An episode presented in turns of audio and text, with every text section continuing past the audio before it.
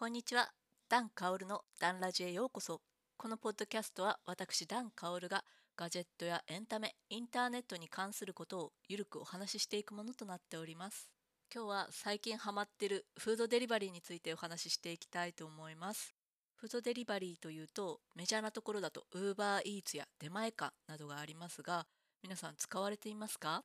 私はですね最初抵抗があってかたくなに使ってなかったんですが最近テレビのカンブリア宮殿で UberEats 特集をやっていて原宿の人気のマカロンとか代官山のチョコタルトとかを食べていてですねえこんなおしゃれなものがあるんだと興味を持ちダウンロードしてみたのがきっかけとなります。まあ、ダウンロードして分かったんですが、まあ、そういう人気のマカロンとかチョコタルトは私の近所にはありませんね。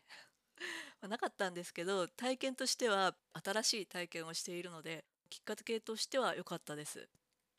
私は基本的に受け渡しは玄関に置いてもらうんですけど30分作業していたらいつの間にか温かい食べ物が玄関にある。サンタさんみたいな。すごいですよね。うん。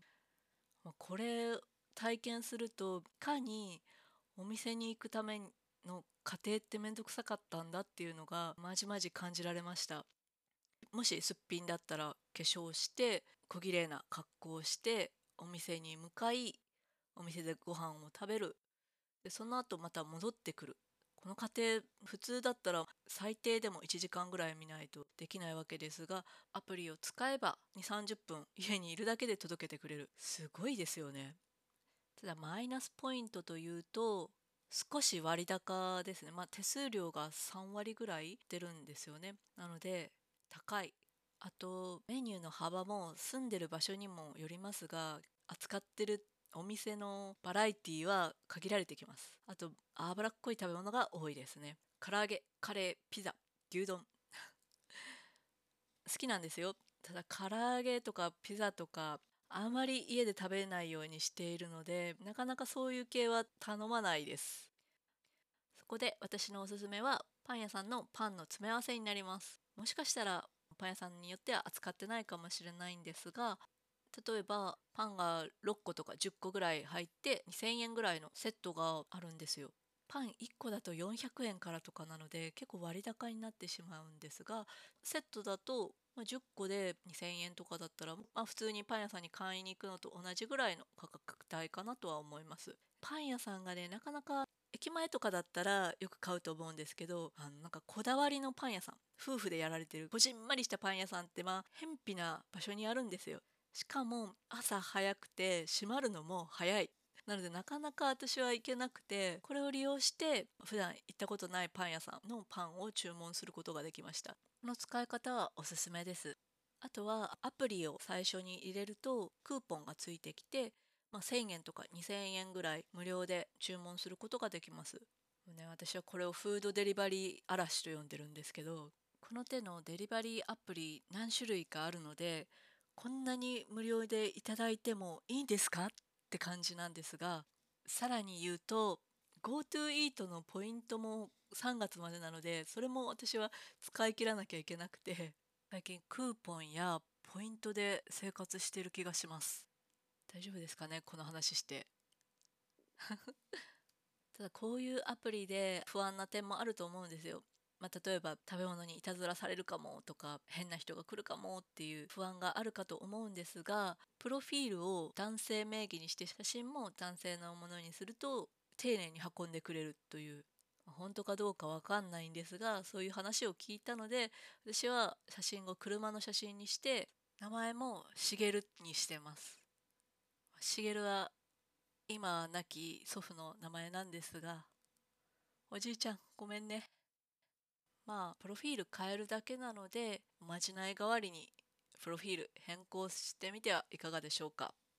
私は今この手のアプリを6つダウンロードしてます。UberEats、メニュー、ディディフード、フードパンダ、ウォルト、出前館でよく使っているのがディディフードとフードパンダ。ね、UberEats はやっぱりまあ王者なんですけどちょっと割高なんですよ。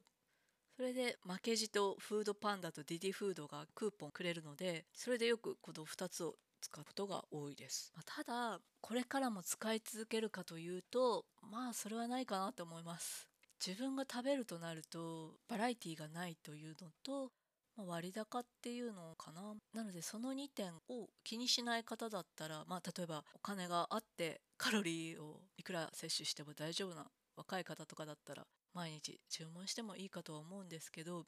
たまに使う分には私はなんかとても新鮮だったので週に1回とかかな。使ったらちょっと楽しいかなと思いました。その他に友達といると割と使うのにおすすめです。で一緒に食べに行くのもいいけどそのまま家にいながら運んできてもらえるのでなんですよ。この前あの友人の家に遊びに行って飲み物はあったんですけど食べ物がなくてでその友人はまだ生まれたばかりの子供さんがいたので食べに行くには厳しかったんですよ。なのでアプリがあるよって言ってアプリでその場から3種類ぐらいかな注文してご飯を食べながらお酒を飲むという経験ができたのでなかなかこれお子さんいるお母さんとかにもいいんじゃないかなと思います。ねたまには主婦業も楽してください。いやどうなるんですかねこのフードアプリ。あの私2年前にシンガポール行った時にシンガポールではフードパンダとあとグラブというアプリが目立っていたんです。なので日本もフードパンダ流行るのかなと思ったんですがウーバーイーツ強いですよね。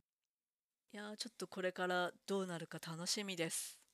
是非フードデリバリー使ったことがないよっていう方も最初は無料の体験とかもできますのでもし興味ある方は使ってみてください。今日のダン映画。このコーナーは映画好きなダンさんが気まぐれにおすすめ映画を紹介していくコーナーとなっております。今回紹介するのが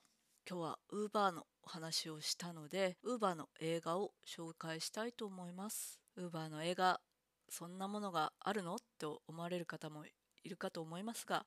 これがねあるんですよ。タイトルがスチューバー。これ造語だと思うんですけど主人公がスチューというのでスチューのウーバーでスチューバー。主人公がウーバーの配達の方じゃなくてタクシーの方のウーバーの運転手となってます。この映画は2019年のアメリカのアクションコメディ映画となっております。バディものというのかな？ストーリーはもう一人の主人公にがたいが良くて筋肉隆々のビッグという警察官がいます。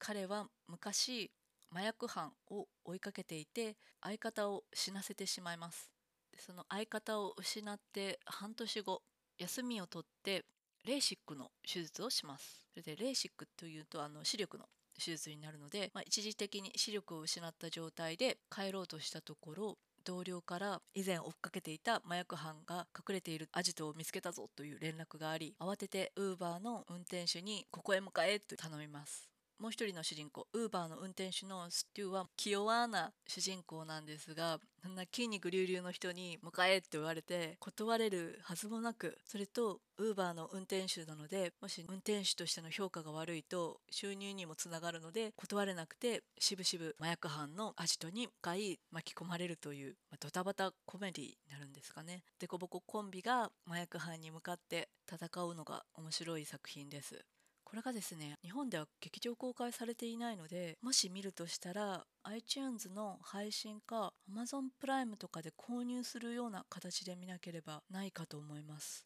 私がなぜ見たかというと国際線の飛行機で見たんですよ。なので全然メジャーな作品ではないですが結構面白かったので記憶にあります。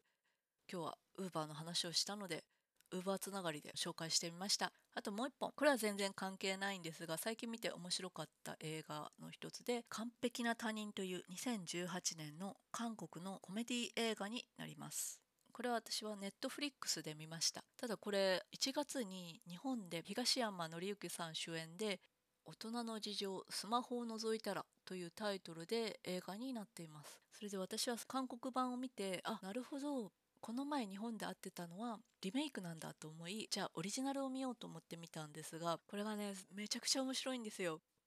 ストーリーは男女7人が引っ越しお祝いに集まります。7人のうち3組は夫婦で1人は離婚して恋人は今回は来れないというので7人となってます。で7人集まってある一人が私たちこんなに仲いいんだから自分たちの中には隠し事はないよねっていうふうに話してだったら今からスマートフォンに届くメールや電話は全てみんなに公開しようと言い出します。電話の場合はスピーカーで喋るということになるんですけど後ろめたいことがある男性は大慌てまあね。誰にでも知られたくないこととかあるじゃないですか。それを思わぬ形で公開してしまう。そんな話なんですがもうほんとシナリオが秀逸なんですよ。まずみんなスマホに何かしら隠し事ってあると思うんですけど奥さん同士で仲いいのかなと思いきや旦那さんの収入格差のマウント取り合いだったりみんなの前で性癖がバレたりとか個人情報がバレるのをドキドキして見てました。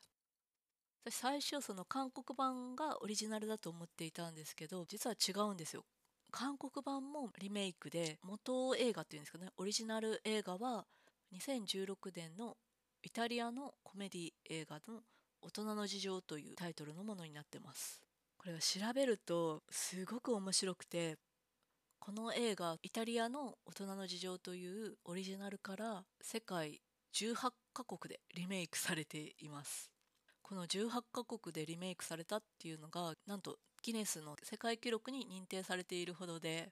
で日本だと最近リメイクされています。いやーこれねわかるんですよ。なんでリメイクされるかって言ったらシチュエーションは一つの家で男女7人を集める。で小道具はスマートフォン。あとはまあ食事とかだけなんで、まあ、お金もかからないしストーリー自体もシンプル。あとスマートフォンの中身を知られたくないっていうのがあ世界共通なんだっていう認識がちょっと面白いですよね。で私はもう一つネットフリックスでフランス版のリメイクの話も見れるんですよ。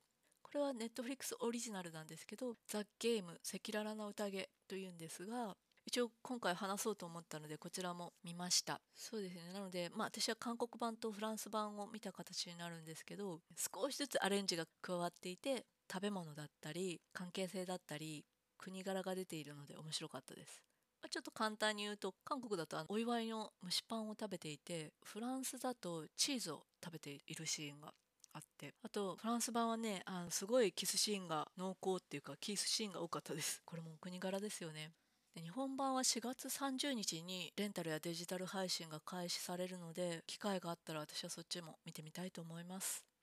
うんこれはブラックコメディとしてもすごく面白いのでぜひぜひ見てみてください。ダン映画でした。